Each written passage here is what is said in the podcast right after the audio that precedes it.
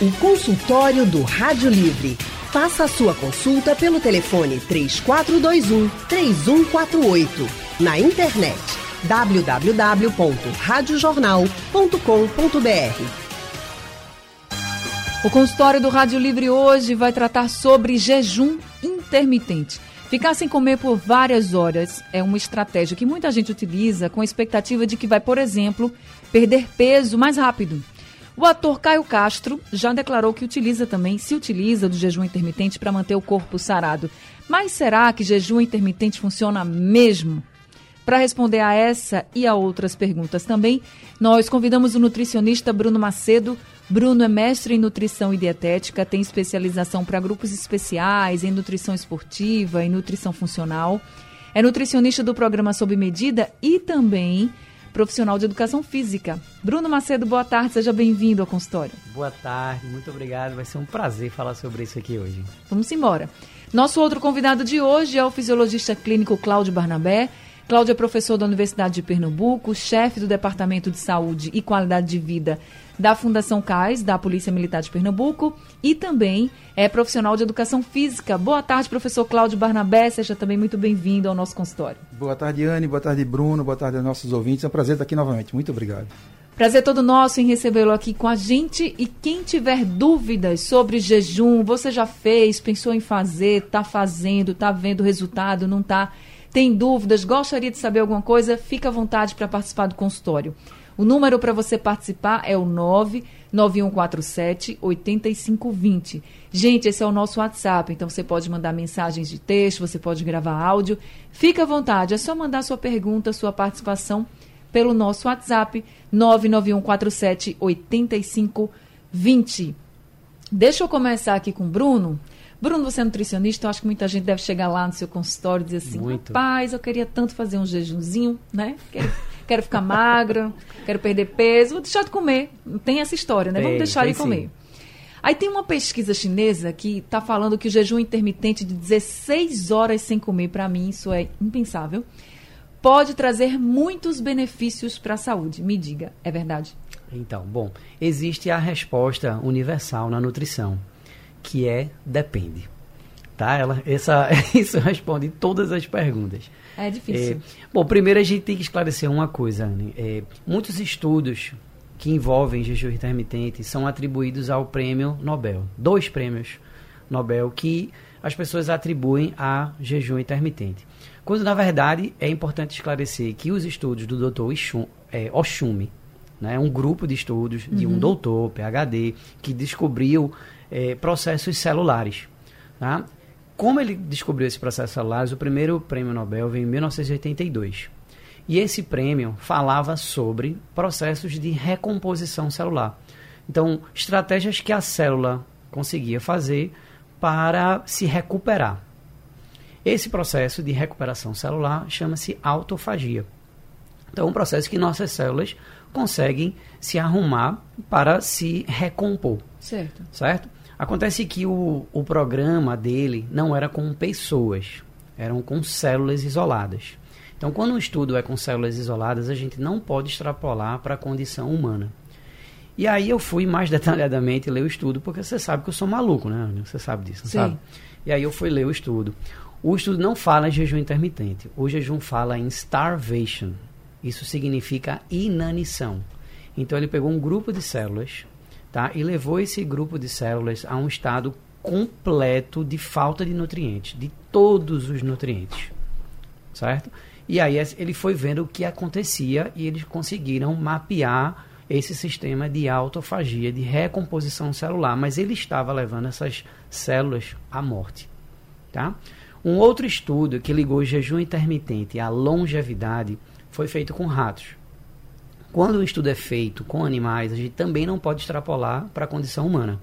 Mas é um caminho natural. Primeiro faz o, o trabalho com células isoladas, deu certo, faz com ratos. Deu certo, faz com humanos. Certo. Tá? Acontece que o seguinte, o, o estudo que envolveu longevidade, eles deram, fizeram jejum intermitente, ou seja, a, a ideia nem era fazer ju- jejum intermitente, porque com ratos é diferente de pessoas. Então eles alimentavam os ratos só duas vezes no dia. Tá? E aí eles alimentavam os ratos duas vezes no dia com alimentação equilibrada. E ficavam-se muitas horas sem comer nada. Ficavam muitas horas sem comer nada. Certo. O outro grupo de ratos foi alimentado com sacarose, que é o açúcar de mesa. Certo. O que aconteceu? O grupo que foi alimentado com sacarose morreu primeiro. Era um grupo que recebia açúcar de mesa só, só açúcar. como fonte alimentar. Sim. Então, esse grupo ficou obeso, esse grupo ficou diabético, esse grupo desenvolveu doenças cardíacas e morreu. Então, com a conclusão do estudo, que não foi o que as pessoas falam sobre o jejum intermitente, é que o jejum intermitente levou a uma maior longevidade. Na verdade, a alimentação exclusiva de açúcar levou a uma maior mortalidade. Entendi. Então, são coisas diferentes. Claro. Agora, então, explica pra gente o que é de fato o jejum intermitente, assim. Porque o que a gente percebe é que as pessoas falam justamente, vou ficar muitas horas sem comer, e depois eu vou comer tudo que eu quiser. E eu sempre fiquei me perguntando assim, de que adianta? Imagina, você vai lá, passa, sei lá, come 8 horas da noite e depois vai comer 4 horas da tarde. Tem gente que faz É. isso. Ou até mesmo meio-dia, 11 horas, enfim, né? 8, 10, 16 horas, 12, enfim. Isso. A gente tem jejum a partir de 10 horas. A gente já Pronto. considera Aí, jejum, depois né? que vai comer, come tudo que vê pela frente. Depois para de comer e diz, não, não como mais até o outro dia. Mas assim, compensa. É, a Compensa, ideia- faz bem. A ideia inicial do jejum, que as pessoas utilizam mais largamente, é fazer uma restrição calórica, ou seja, comer menos, através de fazer uma janela sem alimentação maior. Certo. Tá? Para algumas pessoas, e isso para um grupo pequeno de pessoas, essa adesão não é complicada. Quantas pessoas a gente conhece que acordam sem fome? É verdade. que fazem sua primeira refeição ou no meio da manhã ou no almoço, né? Eu sei que Anne não faz parte desse grupo. Nunca, nunca farei. Já me acordo com fome. Eu também, também não faço parte desse grupo não. Mas a gente sabe que tem gente É, que não tem, tem. fome, que dá uma beliscada, que não come nada. Então essa pessoa já está fazendo um jejum intermitente naturalmente. E por que, que as pessoas apelam para o jejum intermitente? Eu vou fazer isso para comer menos. E aí a pessoa vai, dorme com fome. E por que que frequentemente dá errado? Não é sustentável, tá? E depois acontece um grande episódio de fome, né? Principalmente no horário da noite. E aí esse horário da noite tem uma série de consequências, né? Vai aumentar muito o volume calórico e aí vai levar a uma, uma noite ruim, Uhum. né? Vai mandar carboidrato lá para cima. Isso vai gerar com que faça, por exemplo, mais xixi durante a noite, um sono menos tranquilo. E vai acabar não atingindo o objetivo que era fazer uma restrição calórica, que era comer menos. Então, essa, essa digamos assim, esse atalho para o jejum intermitente né, é conferindo a ele a superioridade para emagrecimento, o que não é verdade. Certo. Agora, professor Cláudio, falando do ponto de vista fisiológico e pegando o que o professor Bruno disse, se a pessoa inventar de fazer o jejum intermitente, né? Porque tem gente que inventa mesmo, não nem pergunta se dá, se pode ser indicado para ela. Tem gente que diz, ah, vou fazer e pronto. E fazer esse jejum, por exemplo, já da tarde para a noite e só comer, por exemplo, até meio-dia, duas horas da tarde, assim. Fazer tarde, noite, madrugada, só comer de manhã e um da tarde. Vai ser melhor para o corpo ou não? É, depois desse preâmbulo, doutor Bruno, fica fácil falar sobre, sobre jejum. Né? De tempos em tempos existe é, uma, uma coisa que vem para a moda. Né? Então, é, aqueles que são defensores de fato do jejum, do jejum intermitente, como o doutor Bruno falou, é, a gente começa o jejum a partir de 10 horas. Via de regra, é um protocolo muito comum, é 16 por 8. Então você passa 8 horas, numa janela de 8 horas permitindo comer e 16 horas em jejum. E os defensores do jejum intermitente, eles mostram uma série de benefícios, como por exemplo, diminuição da hipertensão arterial, diminuição da glicose circulante, diminuição do estresse oxidativo, que por per si já seria um grande é, aumentador da expectativa de vida, porque todos os processos é, de vida para manter o nosso equilíbrio homeostático, a, a nosso processo natural de viver, é um equilíbrio entre inflamação, desinflamação, catabolismo e anabolismo. É tudo isso. Então imagine que quando eu passo algum tempo sem comer, eu tenho efetivamente algumas melhoras é, clínicas. O que as pessoas deixam de dizer é que é, comer é fonte primária basilar. Eu preciso de um substrato energético que eu não sou autótrofo, eu tenho que comer. Então, tudo que a gente come de macronutriente vira glicose e essa glicose é utilizada como fonte energética.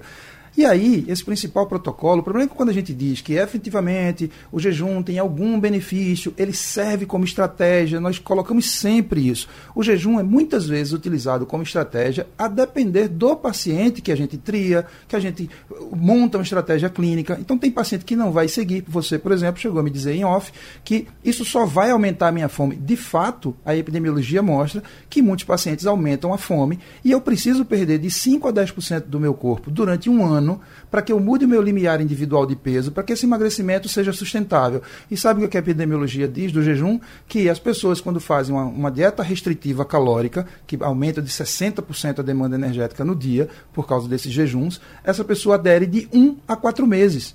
Pasme. Então você fica de um a quatro meses e não consegue mais aderir, porque fome é uma coisa importantíssima, falta de saciedade, o cérebro começa a incomodar, você começa a ficar tonto, começa a ficar ansioso, taquicárdico, estimula o eixo HPA e tome mais é, hipertensão e estresse essa pessoa tem um aumento, um reganho de peso maior do que o peso anterior. Então não faz muito sentido. Então, resultado, muitas vezes quando a gente diz, vamos fazer uma estratégia de, de jejum, aí o paciente acha que é um salvo-conduto para fazer jejum, e eu já tive no meu consultório um paciente que estava três dias sem comer, 72 horas sem botar nada na boca, só água.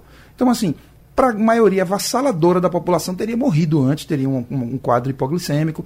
Então, o que é que é epidemiologia, o que é que a ciência mostra com relação a esses jejuns? Aí, via de regra, as pessoas fazem jejum 16 por 8. Aí come a última refeição às 20 horas e vai fazer a próxima às 14 horas e a partir daí ele fica com a janela de 8 horas para comer tudo. Quando, na verdade, do ponto de vista fisiológico, se o jejum fosse a, a partir das 14 horas, os benefícios na oxidação de gordura teriam sido maiores. Então o indivíduo faria a última refeição às 18 e depois, ao acordar, ele faria a refeição até às 14 e ficaria depois sem se alimentar de 14 horas até o outro dia pela manhã. Então, então, a última refeição seria às 14. A última refeição às 14. Às 14. Às é, duas da tarde. Às né? duas da tarde. O que as pessoas fazem é justamente o contrário. Elas, elas fazem a primeira refeição às 14 ou ao meio-dia e passam comendo até 10 da noite. Quando, na verdade, o que regula o ciclo circadiano, o ciclo claro e escuro, o equilíbrio entre a saciedade e a fome seria o contrário, que é o que a ciência tem mostrado. Mas por que esse horário? Por que teria que comer até duas horas? É o que fisiologicamente foi comprovado em, em pesquisa científica. Ou seja, isso tem uma relação com o ciclo circadiano, com o ciclo homeostático, que é um ciclo biológico de claro e escuro que dura cerca de 24 horas. Então, isso regula o nosso sono. Então, as pessoas ao, fazer, tem um, uma pesquisa científica muito importante que mostra que o jejum até as 18 horas, se sua última refeição fosse 18 horas, teria um benefíciozinho ali qualquer. O grande problema, que o Dr. Bruno já falou anteriormente, é que não tem uma vantagem significativa em se fazer o jejum. Porque para os defensores do jejum, independentemente da quantidade de, de macronutrientes que você come, os macronutrientes são carboidrato, gordura e é, é, carboidrato, gordura e proteína. Então, independente, você não teve grandes diferenças. Mas claro que há. Se nesse período de janela de 8 horas eu posso comer e eu vou para cima dos inflamatórios, como batata frita em óleo vegetal, uh, hiperpalatáveis ricos em xarope de frutose e tantos. Então, claro que isso não vai dar certo. O jejum deu certo nas pesquisas científicas para aqueles pacientes que são grandes bliscadores, são aqueles pacientes que conseguem fazer o jejum e depois tem uma, uma redução na compulsão por determinado alimento. Ou seja, então, depois comem bem direitinho. Comem né? bem direitinho. Mas, o que, é que a ciência epidemiológica mostrou? Que ah, no final, no máximo quatro meses, ele desiste porque o nível de fome que acontece é tão alto e tem outras coisas que acontecem que precisa ser regulada, como por exemplo o ciclo claro e escuro e a quantidade de sono, porque se eu durmo menos do que seis horas, eu já parto de uma premissa de que eu não vou conseguir saciar. Então imagine, a grande discussão de uma pessoa aderir a um programa dietético é porque ele acha que ele vai ter uma, uma ele não vai, não vai ter a fome saciada e não tem nada pior do que a falta de saciedade. É.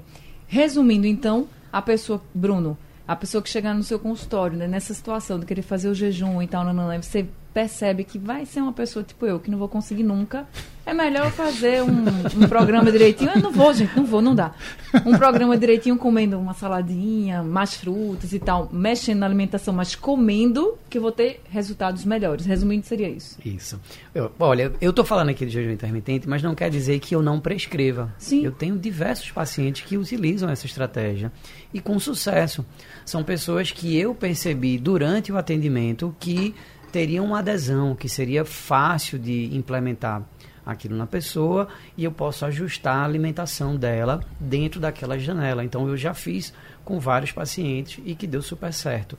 Dificilmente uma estratégia de jejum intermitente dá errado no meu consultório, porque eu percebo que aquela pessoa vai ter adesão. Vocês veem que quando ele chegou aqui, ele disse logo, o Anne jamais conseguiria. Anne então... jamais conseguiria. Exato. Exatamente. Então eu já sei que aquela pessoa vai provavelmente ter uma boa adesão, porque pelo ritmo de trabalho, pelo ritmo de vida, essa coisa de não ter é, a necessidade de se alimentar à noite, essa pessoa só faz uma, uma refeição muito pequena à noite.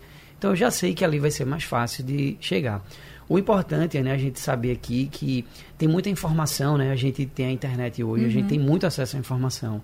A gente nunca teve tanto acesso à informação, mas também a gente nunca teve tanta falta de bom senso e tanta informação sendo dada de forma errada. Hoje a gente vê influenciadoras né, pregando aí jejuns de uma semana, duas semanas, 20 dias, o que é extremamente perigoso. Quando você prescreve, qual o tempo mais ou menos assim? Existe uma média?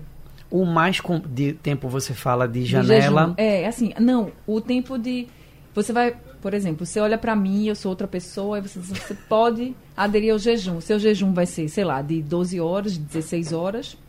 Mas você vai passar uma semana, duas, esse tempo total, assim, qual seria tá, o tempo total entendi. dessa estratégia? Tá. Normalmente é 60 dias para a gente reavaliar certo. Né, qual, qual, qual, foi o impacto, quais foram os benefícios, como é que está o controle do peso, como é que está o controle da saciedade, como é que está é, toda a questão alimentar, toda a questão de sintomas, se ela realmente está se sentindo melhor, e a gente reavalia né, se vai manter aquela estratégia, se vai aumentar o tempo de jejum, se vai para outra estratégia. Então a gente faz uma reprogramação. Tá? Mas é muito importante também dizer que isso é de forma individual e que claro. tem alguns públicos que não se encaixam no jejum intermitente. E a gente ainda vai falar sobre as pessoas que podem fazer, mas com orientação, aquelas que não devem fazer de jeito nenhum. Tá? A gente também vai responder as dúvidas dos nossos ouvintes que já estão chegando. Então, para você que quer participar com a gente, pode mandar sua mensagem, sua dúvida, sua pergunta pelo nosso WhatsApp, o número 99147 8520. 99147 8520 é o número do WhatsApp da Rádio Jornal para você participar aqui do consultório. O consultório do Rádio Livre hoje está falando sobre jejum intermitente e nós estamos conversando com o nutricionista Bruno Macedo e também com o fisiologista clínico Cláudio Barnabé. Tem uma pergunta aqui chegando pelo Instagram, é uh. Gal quem está perguntando, e diz assim: é, per... no jejum, Bruno, perdemos massa magra? Ótimo, ótima pergunta. Bom, na verdade, se você fizer um jejum que ajuste os níveis de proteína, os níveis de macronutrientes, como carboidrato, que é muito importante também, apesar da gente acreditar tudo a proteína, né? Mas é muito importante manter os níveis de carboidrato, manter os níveis de fibra. Né? Se isso for, é, se conseguir manter, não vai ter redução de massa magra. Mas é muito comum no jejum intermitente ter, sim, essa deficiência né, essa de, de, manutenção de massa magra, mas é, não é por causa do jejum, é mais por causa do ajuste de nutrientes. E aí, mostrando, gente, ainda mais a importância de se você for fazer um jejum intermitente, você ter realmente um acompanhamento de um nutricionista, porque ele vai tentar justamente compensar aí essas baixas para você ter realmente um resultado positivo. Ele vai, vai avaliar tudo seu, inclusive as suas condições fisiológicas para saber se você pode realmente ou não fazer o jejum intermitente. Por exemplo, professor Cláudio, a gente vinha conversando sobre essa questão de quem pode e quem não pode fazer e sobre a quantidade de informação que a gente tem, principalmente na internet. Tem muito jovem, muito adolescente querendo fazer jejum intermitente, porque o senhor mesmo falou, é uma coisa da moda, né? Assim, algo que pegou, que funcionou para algumas pessoas e funciona, ok, mas não é para todo mundo. Isso. Criança, adolescente podem fazer, idosos podem fazer jejum intermitente, assim, ou tem alguma restrição de idade? Primeiramente, é preciso entender que a, a técnica da restrição calórica é talvez hoje é, a conduta terapêutica mais adotada, principalmente se for emagrecimento. Porque é basilar pensar que eu só faço lipogênese, eu só aumento a massa de gordura se eu comer mais do que eu consigo gastar. Isso é ponto. Existem outras premissas que são alimentos inflamatórios e tem uma série de outros alimentos. Então o que acontece? Por ser uma conduta muito terapeuticamente, é, do ponto de vista terapêutico, é, adotada, então as pessoas acham que para emagrecer eu simplesmente fecho a boca. e para algumas pessoas funciona. Evidentemente que para jovens, adolescentes, pré-púberes ou púberes em estado de formação, não é a melhor conduta, nem de longe. Existe um, um valor mínimo, um percentual mínimo de ingesta de proteína para a construção de tecidos. Existe o um mínimo de termogênese, por isso é preciso ingerir carboidratos, até para a própria queima da gordura, a gente chama de ciclo de Krebs, o ciclo do oxalacetato. Então não é a melhor conduta. Mais ainda para o idoso onde eu preciso aumentar a ingesta proteica. Então, na verdade, o doutor Bruno está aqui para me corrigir se eu estiver falando alguma besteira. Então, no idoso, eu preciso aumentar a ingesta proteica para evitar a sarcopenia, que é a perda da massa muscular. Então, na verdade, é importante que a população que esteja nos ouvindo tenha, tenha convicção de que o jejum é apenas uma das inúmeras estratégias, como o doutor Bruno bem citou, no estagiamento, no consultório, a gente vê quem vai adotar essa conduta ou não. Mas o que, é que a ciência já sabe? Ela é uma das estratégias. Clinicamente serve para uma parcela importante da população, mas não serve para outra parcela importante da população. E outra coisa, se você me permite, tem um quadro de pessoas que não devem adotar o jejum, como por exemplo o diabético tipo 1. Esse é o paciente diabético insulino dependente, a gente precisa fazer um controle da, da, do mínimo de glicose circulante e o máximo de glicose circulante. Para isso existem hoje monitores contínuos de glicose, que são uma beleza. O indivíduo põe um, um, chip, ele dura 14 dias no braço, e a cada refeição, a cada exercício, a gente pode contar essa glicemia do paciente. Então, esse paciente deve evitar, sob todos os aspectos, um jejum intermitente, a ponto dele ter uma hipoglicemia e um coma hipoglicêmico, e muitas vezes irreversível. Então, esse é um quadro que não se deve. Então, se for que não se deve adotar o jejum, então, se é importante para a população em geral, é que Caso entenda que, que você consegue adotar o jejum, que procure orientação, orientação profissional, porque não é para todo mundo. Entendeu? Então, principalmente para crianças e mais ainda para idosos. Então, Gestante, né? Também. Gestante, muito obrigado. E vai citar outros casos, por favor. É. Pode acrescentar. E assim, como o Claudinho estava falando, é, existe uma lacuna científica em relação ao jejum intermitente para crianças e adolescentes. Por que, que existe uma lacuna científica? A gente tem muitos estudos de jejum intermitente com adultos. Uhum. Por que, que tem tão pouco ou quase nada na literatura com criança e adolescente fazendo jejum intermitente? Porque não passa em comitê de, época, de ética. Já começa por aí. Então, eu, o comitê de ética não deixa que crianças e adolescentes sejam, suje, sejam né, sujeitos de estudos uhum. de jejum intermitente. Então, existe uma lacuna. Quando você vai pesquisar na literatura científica o que tem de criança e adolescente, você não encontra muitos estudos. É muito, muito restrito ou, ou encontra estudos muito antigos, quando os comitês de, é, de ética eram bem mais digamos assim, liberais, ou então em países que não tem muito essa questão de ética. Então, se, se não passa num comitê de ética, né, por que, que não passa jejum intermitente para gestante? Porque existe um, um zelo maior de cuidado com essa população. Então, se essa população nem entra né, para estudo, por favor, entenda-se isso como e por que, um, se maior me permite, cuidado. Bruno, se você me permite, e por que, que tem esse, esse zelo? Porque na verdade a ciência ainda não está segura de que isso é seguro para essa classe especial, donde eu preciso de um mínimo de macronutrientes e micronutrientes, proteína, carboidrato, gordura, vitaminas, minerais e água, e eu não posso simplesmente da minha cabeça tentar fazer uma restrição, que como o Dr. Bruno falou, não vai passar no comitê de ética. Portanto, logo se vê que não é a bala de prata, não é isso que vai resolver, embora muita gente ainda teime. De modo que, reitero, Existem algumas vantagens metabólicas, existem algumas vantagens, mas para quem? Um paciente muito bem triado, um paciente muito bem controlado, e aí a gente consegue encontrar é, algum benefício. Mas não é para todo mundo. Pessoas pré-diabéticas podem fazer jejum intermitente? É a pergunta da Sandra, também chegou pelo Instagram. Bruno? Maravilha. Pode sim. Tá? Pode sim. Mas eu volto lá para o começo. Depende. Depende, depende do quanto é esse, esse pré-diabetes, depende da pessoa. Tá? Mas inicialmente, Ana, eu vou te dizer, inicialmente eu não começaria um programa alimentar com uma pessoa pré-diabética com jejum intermitente. Pode ser que num próximo atendimento, numa reavaliação com 60 dias, a gente venha a fazer. Mas inicialmente não seria a primeira a estratégia, estratégia adotada. Né? Só pegando um gancho da, do pré-diabetes, sabe o que é o mais importante no paciente pré-diabético? Mudança de estilo de vida. Procurar fazer os seis determinantes do, do contínuo da saúde. Um sono adequado, hidratação adequada, nutrição, o mínimo de movimento, controle de estresse e controle metabólico, porque essas pessoas são passíveis de remissão. Então, se o paciente hoje chegou num quadro de pré-diabetes, esse é o paciente que eu mais gosto de, de reverter o quadro, porque ele chegou numa condição de ir fazer uma triagem, foi até o médico, recebeu um diagnóstico de pré-diabetes e é possível voltar daí é possível fazer remissão. Então, mudança de estilo de vida, seja com uma dieta, é, seja com uma estratégia temporária de jejum ou tantas as outras clínicas que existem, esse é o melhor quadro. Porque se você recebeu agora, você está nos ouvindo, recebeu um diagnóstico de pré-diabetes, corre para um profissional adequado, é possível reverter esse quadro. Mudança de estilo de vida é o que hoje é uma conduta de primeira linha para o paciente pré-diabético. É, sempre que eu recebo um paciente pré-diabético, eu sempre digo, olha, você está no momento que agora você escolhe. É. Você você tem o poder de escolha agora. Você pode escolher ser diabético ou você pode escolher não ser diabético. Voltar, né? E, enfim. Anderson também mandou aqui uma pergunta pelo Instagram. Ele diz assim: Eu faço caminhada todos os dias. Agora eu vou em jejum. Eu só me alimento quando eu volto. Tá certo?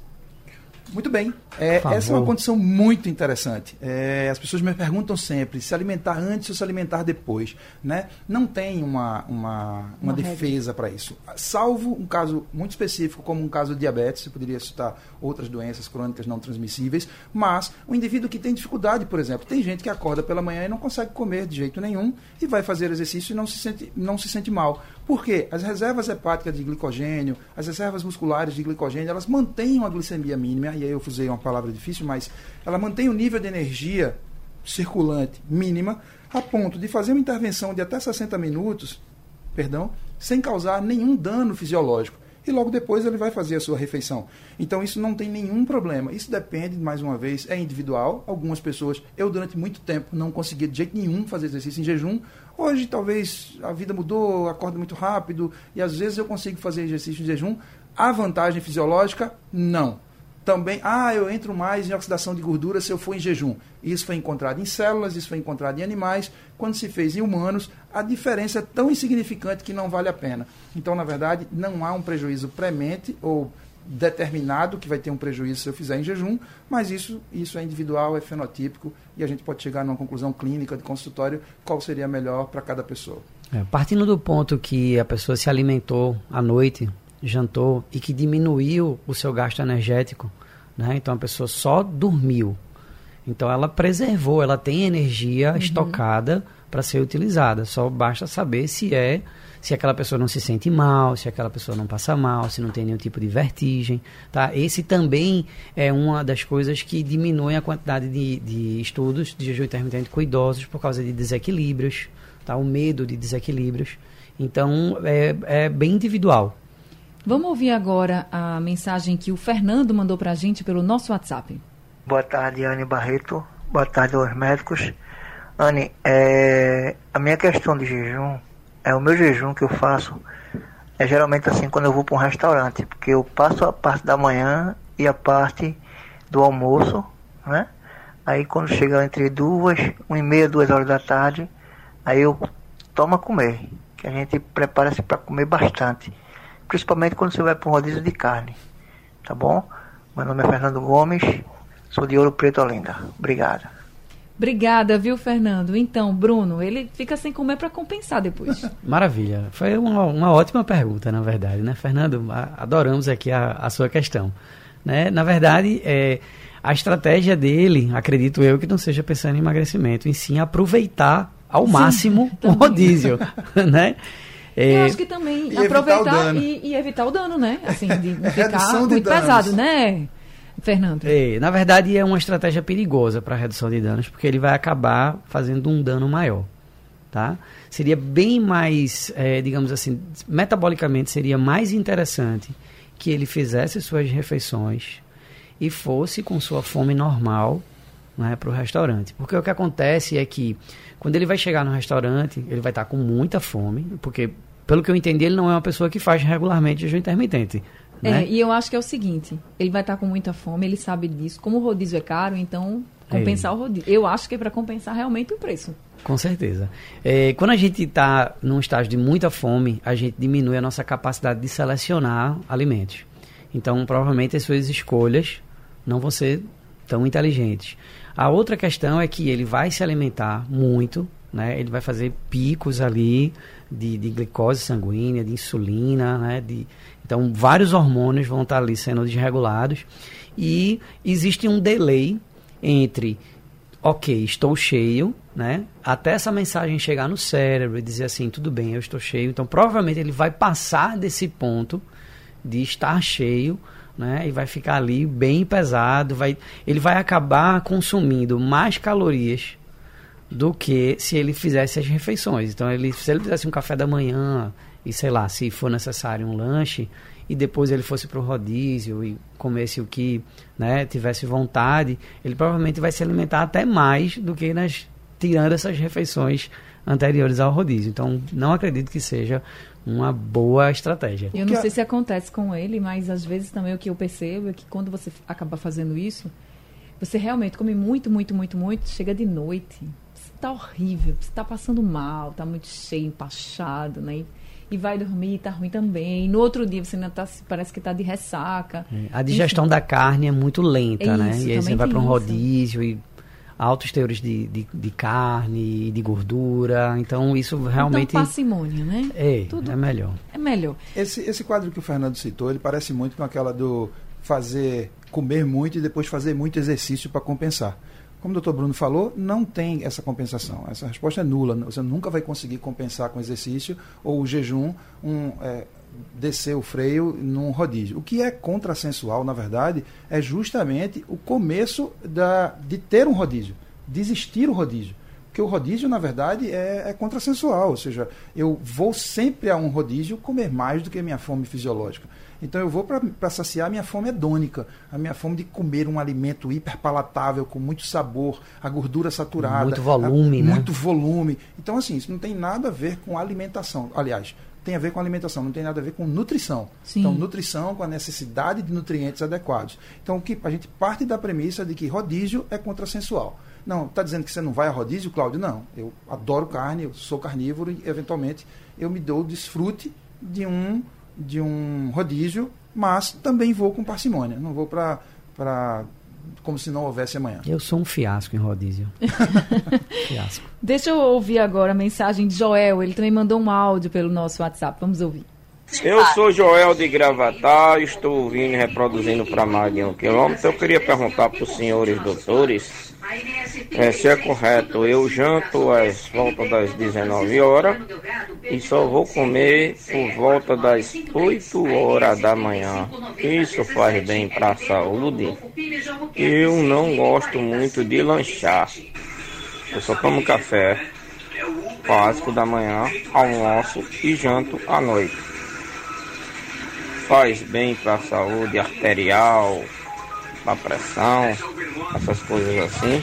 Muito obrigado, ouvintes da Rádio Jornal. Seu Joel, muito obrigada também. E com a mensagem do seu Joel, eu lembrei que quando eu era criança, né, adolescente, sei lá, e aí minha avó sempre jantava muito cedo, 5 horas da tarde a gente estava jantando. Engraçado, o seu Joel falou, eu disse, rapaz, eu acho que eu fazia então o jejum intermitente, nem sabia. Por quê? A gente jantava às 5 da tarde e só ia tomar café da manhã no outro dia, seis horas da manhã. E assim a gente não lanchava nada, no máximo estourando, quando tinha era um leite à noite e tal, mas não era todo dia. E aí era tranquilo, assim. Hoje em dia eu não me arrisco, não. Tem outra vida. Mas para o seu Joel, que janta às sete da noite e volta a comer oito horas da manhã do outro dia, Bruno, ok? Faz bem para a saúde? Faz mal? O que, é que você diria para ele? Tá, bom. Quando a gente fala, é, sempre que a gente é perguntado assim, se determinada atitude faz bem para a saúde, a gente tem que entender que a saúde tem diversos pés, né? Então é uma tem um, toda uma rede que a gente pode dizer que determinada atitude prejudica ou tem um malefício maior. Então era necessário a gente saber de outros dados. Faz exercício, dorme bem, acorda bem, porque muitas vezes eu pergunto à pessoa se ela dorme bem, ela diz eu durmo feito uma pedra, mas acordo extremamente indisposto, uhum. não está tendo um sono de qualidade. É, qual, qual seria a composição desses alimentos? Então, fazer as refeições, as três refeições por dia, não há nenhum problema. Por um tempo se acreditou que era necessário ter lanches entre as refeições, que isso era melhor para a saúde, porque mantinha o organismo funcionando e gastando calorias. Não é bem assim. Você pode fazer só as três refeições. Só que depende do que o seu Joel está comendo nessas três refeições e todo o aspecto em relação à saúde. Né? Ele faz exercício, como é essa alimentação. A gente tem alguns impactos sobre, por exemplo, a primeira alimentação do dia. É uma alimentação muito importante. Então a gente está com o organismo ali em jejum. Eu falo isso de ou café da manhã ou se a primeira for um almoço. É muito importante a qualidade dessa primeira refeição do dia. Tá? Então não dá para a gente dizer se isso faz bem ou mal à saúde. Uhum. A gente sabe que isso é, é sustentável, né? Fazer três refeições, se não tem essa necessidade de se alimentar, tudo bem. Mas é necessário mais informações para a gente dizer se isso está certo. Agora, professor Cláudio, eu sempre ouvi dizer que adolescente precisa comer mais, é, mais vezes, não pode ficar muito tempo sem comer. E eu estou colocando aqui adolescente porque é uma fase de transição assim da infância para a vida adulta e que a gente escuta a vida inteira, não, porque os adolescentes precisam se alimentar melhor, né? E assim, os alimentos, no caso da qualidade dos alimentos, né? nem mais de quantidade de vezes, porque se fosse para comer só biscoito, por exemplo, não vai dar certo. Não Mas assim, nada. se alimentar melhor, porque precisa de mais nutrientes. Nesse caso, por exemplo, os adolescentes, eles precisam fazer as três refeições do dia, e se tiver com fome ainda, à noite antes de dormir, pode também, deve se alimentar mais, deve ir para o nutricionista, saber, ó, faço uma ceia, não faço assim, é realmente fisiologicamente falando, para o adolescente é importante? A premissa é, todos nós temos umas necessidades de macro e micronutrientes. Carboidratos, gorduras, proteínas, vitaminas, minerais e água. Cada uma das nossas faixas etárias tem as suas necessidades. Então, o que é, é importante hoje? A população perdeu a capacidade de se alimentar com alimentos reais, alimentos que nascem nascem num bicho, nascem numa planta e passaram a, se, a comer ou por conveniência ou por total falta de conhecimento. Uma vez eu estava conversando com uma paciente e quando eu disse para ela que os alimentos inflamatórios, como derivados das farinhas refinadas, açúcares simples, ultraprocessados, embutidos, não deveriam ser dados, ela nem deveria comer, nem dados para os adolescentes, em estados pré-púberes, em estados maturacionais. E ela disse: e eu vou dar o que para ele comer? Ou seja, não existe mais nada na cabeça da população de que não os enlatados, os embalados, cheios de nitrito, nitrato, alimentos cheios de, de, de aditivos, e como o doutor Bruno costuma dizer, eles são diminutivos da saúde, diminutivos da vida e são aditivos de prateleira. Isso aumenta o tempo de conservação. Então, Anne, essa sua pergunta é importante porque é, não há uma necessidade de aumento do número de refeições, como o Bruno falou. A ciência já foi, ah, precisa fazer mais refeições, menos refeições. O que precisa é um aporte nutricional diário, que é a dietética recomendada diariamente, em termos de nutrientes. Sejam, ele, vitaminas, sejam eles vitaminas, minerais, hidratação adequada e os macronutrientes, proteínas, gorduras e carboidratos. E tudo isso existe valores é, é, adequados em termos percentuais. X% de proteína, Y% de carboidratos. As gorduras também são bem-vindas. Então, assim, gorduras de, de bom valor biológico. Né? Então, é, tanto para idosos, tanto para adolescentes, existe uma necessidade mínima. E, eu repito, a sociedade perdeu a capacidade, como você disse, olha só, eu fazia jejum intermitente. Então, enquanto você falava que sua avó fazia o jantar às 17 horas, eu já estava me lembrando. Naquela época a gente não tinha ultraprocessados, os pães eram de fermentação natural, a gente não tinha esse pão que dura seis meses fora da geladeira. Então, assim, como nós nos alimentávamos de maneira adequada? Então, eu sou do interior e eu lembro que a primeira vez que eu vi batata frita com refrigerante no almoço foi quando eu vim morar na capital. Eu tinha 17 anos. Então isso não existia. E hoje faz parte da dieta. E a gente sabe que isso promove desbiose e aumento do tecido adiposo, etc. E tal. O adolescente então, ele vive uma transição, né, Anny? Então o adolescente ele sai daquele estágio ali de criança e começa a entrar nessas fases onde envolve é, vaidade, onde envolve pertencimento ao grupo. E aí o que é que o adolescente não tem? Paciência, né? Ele acha que a vida é aquele período curto e aí, é, como começa a questão de paquera, tudinho, e aí eles começam a ter esse tipo de informação de que, olha, fulano faz jejum intermitente, Caio Castro faz jejum intermitente, então vai funcionar comigo. E eu preciso Castro, ficar né? bem agora. Eu preciso ficar bem esse ano, na próxima semana, eu preciso para a menina ou o menino me notar. Então eles estão. É uma, uma, um momento muito confuso, né? E aí vem a internet e acaba por Agora, acelerar essa confusão. Associa esse quadro do estado maturacional ali na casa dos 13, 14, 15 anos. E no estado pré-púbere, com 9, 7, 6 anos, esse cara é, era alimentado com Doritos, Cheetos, açúcar, chocolate, Nutella, gordura trans, etc. Essa transição é maluca, porque na cabeça dele ele tem um, o cérebro inflamado, querendo hiperpalatável, com muito sabor, muito cheiro, e a partir de agora ele vai ter que fazer uma transição, aí começa o jejum e os desmantelos e vem os desequilíbrios alimentares, a bulimia, a anorexia e etc e tal. Aí já é um Isso. quadro mais complicado. A gente está chegando aqui ao fim do consultório, mas tem uma pergunta da Joana, ela é de Porto de Galinhas. Ela diz assim: Bruno, costumo dormir meia-noite e acordo por volta das nove da manhã. A minha primeira refeição é o meio-dia. E a minha última refeição é às 10 horas da noite. Ela disse: Eu teria mais facilidade de fazer jejum intermitente? É a Joana quem pergunta. Não necessariamente. Não necessariamente. Depende da rotina, de como é a solicitação dela de trabalho, como é essa questão de fome. Né? O, esse ciclo dela, por ser mais tarde, existem algumas alterações metabólicas importantes e só realmente conversando para saber se seria adequado. E só para a gente finalizar também, a gente estava conversando aqui sobre essa questão de jejum intermitente e eu tinha dito assim, rapaz, quando a gente fica com fome dá logo uma dor de cabeça, um sono triste. E é, você parece estar tá fraco, né? E, e vai dormir, enfim, eu eu já disse que para mim não dá. Mas tem gente que consegue, de fato. Só que eu tenho enxaqueca. E eu já ouvi falar que quem tem enxaqueca jamais poderia fazer jejum intermitente. Pode fazer? É, pode fazer, sim. Pode fazer? Tem, tem, tem casos de diminuição de enxaqueca. Não que eu queira, mas vai que alguém que está ouvindo é, agora é, quer, né? Fazer. É, tem casos de diminuição de enxaqueca com jejum intermitente. É mesmo? É. Mas eu tenho muito mais sucesso na adição de nutrientes importantes, de até de fitoterápicos, de plantas, que diminui a incidência, tanto a intensidade como a quantidade de enxaquecas, como por exemplo coenzima Q10, curcumina, tá? antioxidantes, que são mais importantes, digamos assim, do que primeiro adotar ou proibir o jejum intermitente. Bem, eu vou encerrar aqui o consultório, não dá mais tempo. Marliane está aqui agradecendo a gente pelo consultório, disse que está super esclarecedor e que a gente faça mais com Ai, esses temas. Bom. Obrigada, Liane. A gente vai sim trazer mais essa dupla dinâmica aqui para fazer esse tipo de consultório.